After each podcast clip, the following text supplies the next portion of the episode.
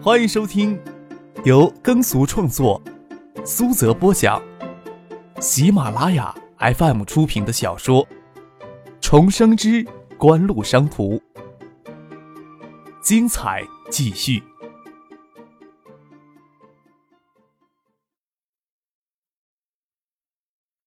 第七百七十一集。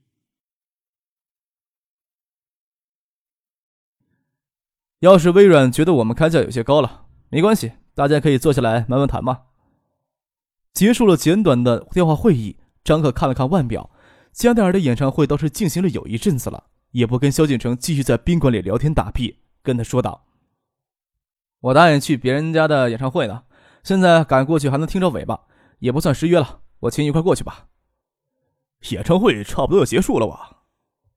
萧敬腾说道：“还是钻进了张可的车里，一起往演唱会现场赶过去。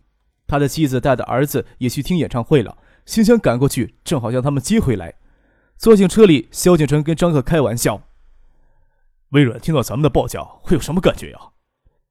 全球音乐在线百分之三十的股权要价九亿美元，萧敬腾就算想狠狠敲诈微软，也没有想过要将价码开得这么高，也担心这个随意出炉的报价可能激怒微软。从而让微软采取对抗式的商业对策，那样真的会给锦湖在北美市场造成最具权威的竞争对手。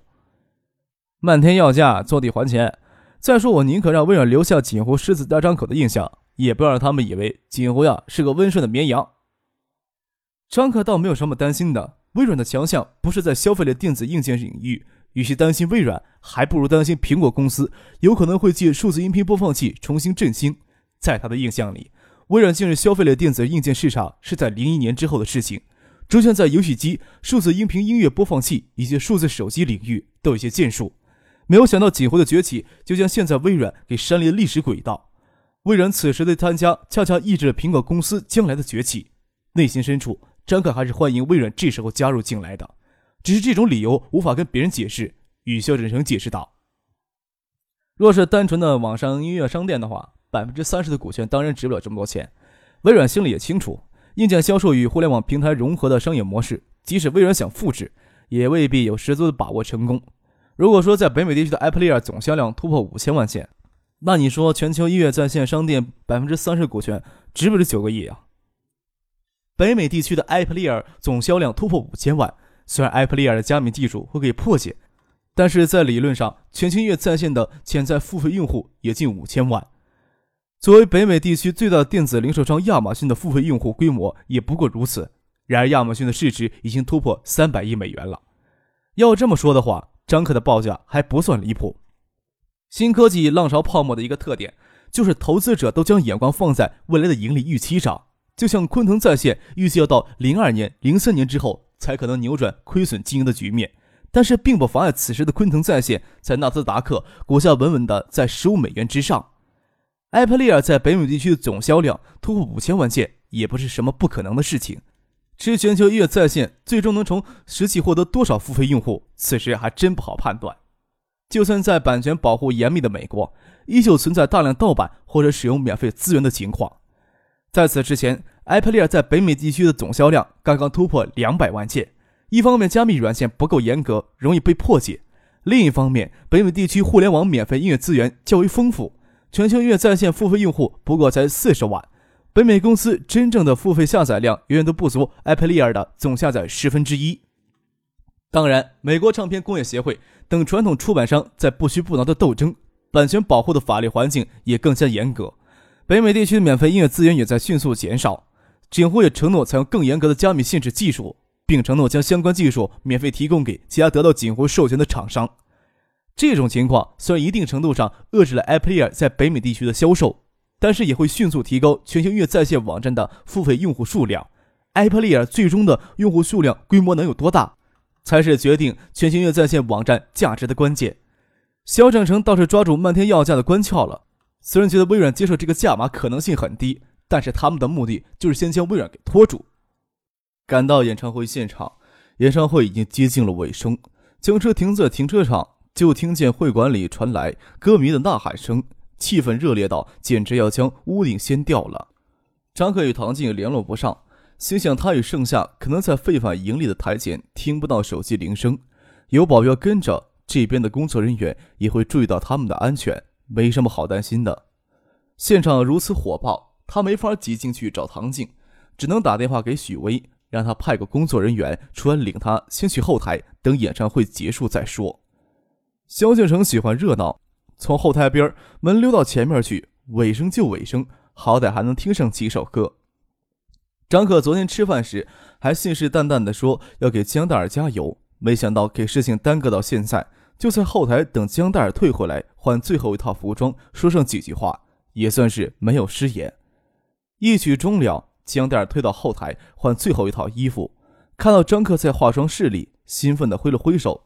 只是演唱会换服装的时期很紧，要换服装，要记歌词，要化妆，要调整唱歌的情绪，哪有说话的时间呀？看着工作人员手忙脚乱，张克也不好意思添乱，先退出了化妆室，走到舞台与后台之间的通道那里。那里有门，布幔与前面的舞台隔开。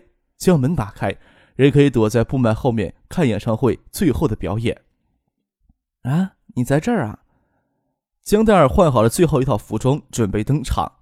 江黛儿最后一套服装是斜长半膝的遮臀长 T 恤，只是 T 恤上的图案怪异一些。真不知道服装师是什么品味。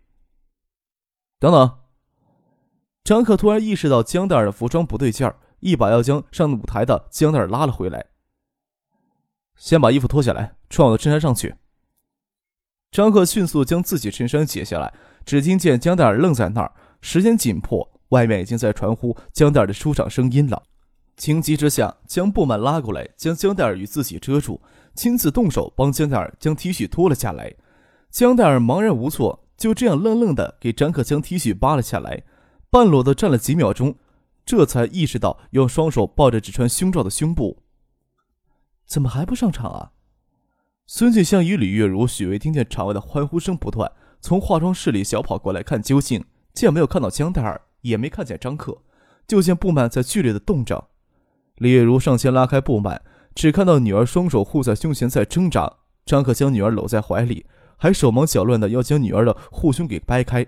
张克裸着上身，女儿身上就披着件衬衫，前胸敞开着，比半裸要好不了多少。乳罩推挤着给歪掉一半，雪嫩挺立的左乳露出大半片来，嫣红的乳晕都露出一星点来。这时候听见外面的歌声正齐呼万呼：“江黛儿，江黛儿！”李月如见女儿可以这么欺负。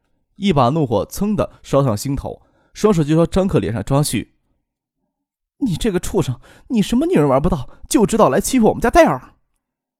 张克正往江黛儿的手往衬衣里伸，来不及护住自己的脸，只觉得脸上给抓得火辣辣的。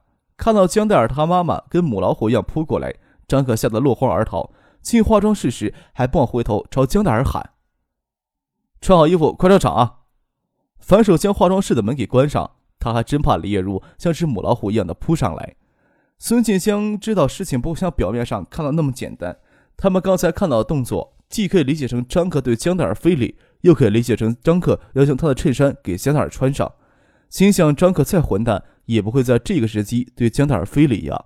忙于许思将陷入抓狂状态的李月如给拉住了，让江黛儿赶紧穿好衬衫上场去。江黛儿现在都不知道发生了什么事情。张克扒了他的衣服，他只是下意识的反抗。之所以反抗，更多的绝对是时机与场所不对。看到张克狼狈不堪的逃进化妆室，都忍不住要笑起来。心想他或许觉得自己穿上他的衬衫上台演唱，舞台效果更好吧。那件 T 恤衫丢在脚下也不理，这会儿手忙脚乱将衬衫扣子给扣起来，准备出场。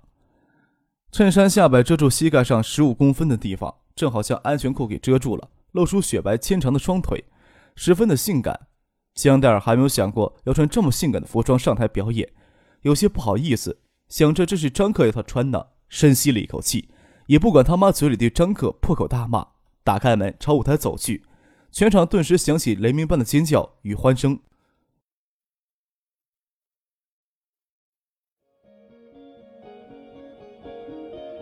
您正在收听的是由喜马拉雅 FM 出品的。重生之官路商途。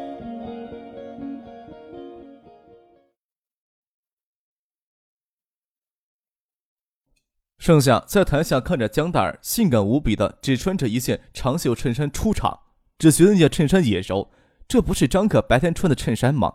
他知道张可混蛋，知道张可花心，许四存在在这个圈子里几乎是公开的秘密了。去年年底，翟丹青貌似替张可挡一刀，似乎也超过了下属对老板的忠诚。他咬牙切齿地想：这个混球跟江大调情时，就没有想到他的正牌女友正在台下看表演吗？盛夏担忧地看了唐静一眼，唐静朝盛夏笑了笑。终究是没有心情再坐在台下看演唱会，跟盛夏说道：“咱们去后台看看吧，可能发生什么事情了。”后台都已经炸了锅了，令小燕、林冰到后台准备给江黛儿庆祝。他们刚到化妆室，就看见张可光着上身从另一边的门狼狈地逃了进来，脸上还给抓出好几道血痕。化妆室外隐隐传来江黛儿母亲破口的骂声：“怎么回事啊？”令小要给眼前的情况搞得莫名其妙。江涛对听演唱会没什么兴趣，正是因为女儿的演唱会，更提不起兴趣来。坐在外面的休息室与父亲抽烟说话，听着化妆室这边传来的动静，不晓得发生了什么事情，忙走过来看看究竟。看到张克这个样子，听见妻子又在门口破口大骂，脸色阴沉下来，打开化妆室的门，想问清楚究竟。江涛，这个畜生欺负你女儿！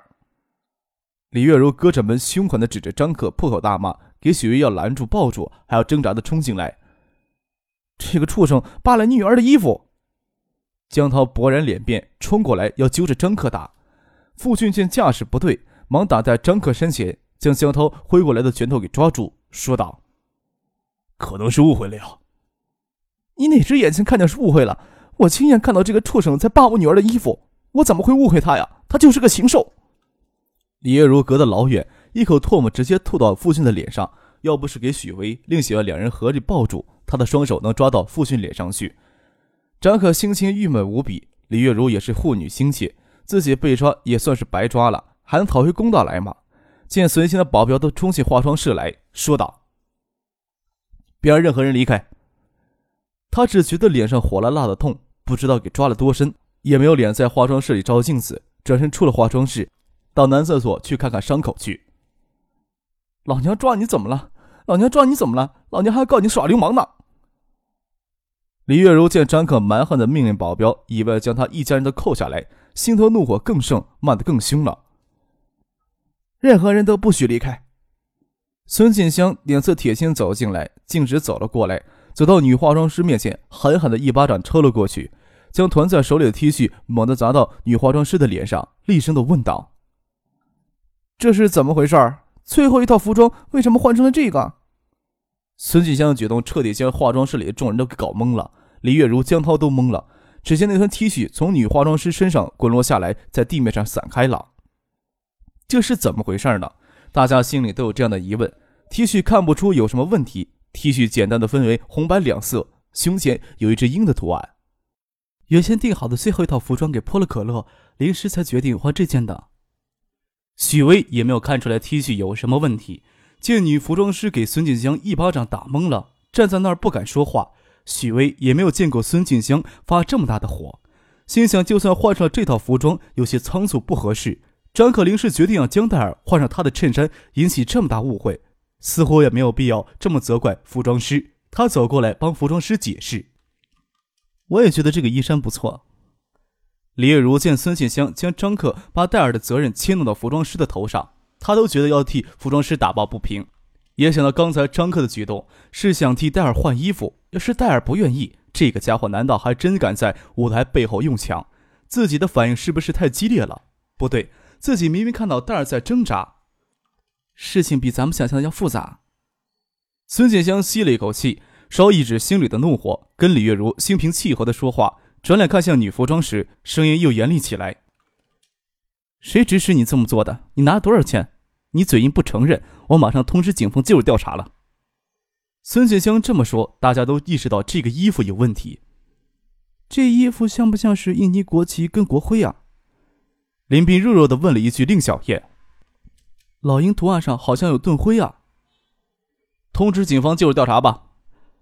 张克捂着脸，光着上身站在门口，冷静的说道：“只是他这个样子进化妆室太难看，跟江黛儿父母面对面也有些难堪。就说了一句话，事情留给孙锦江处理就可以了。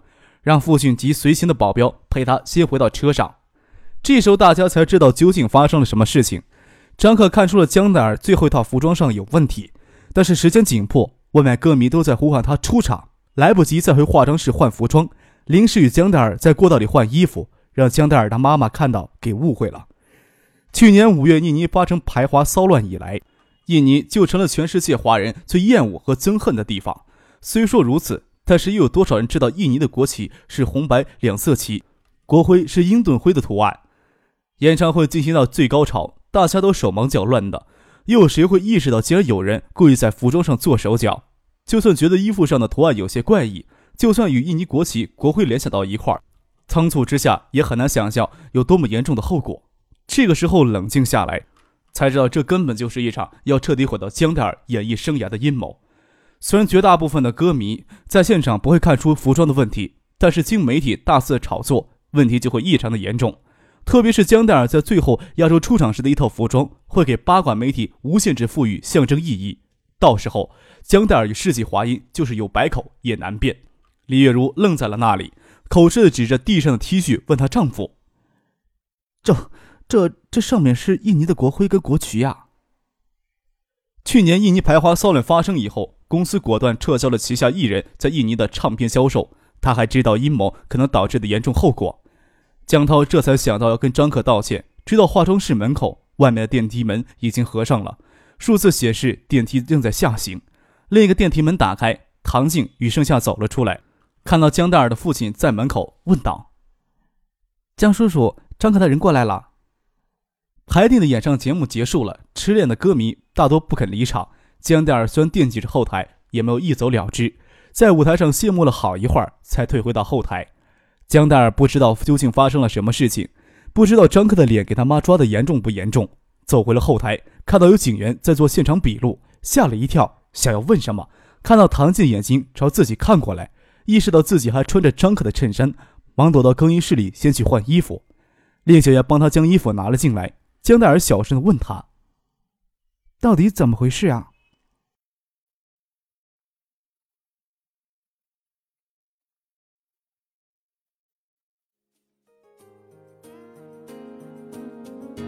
听众朋友，本集播讲完毕，感谢您的收听。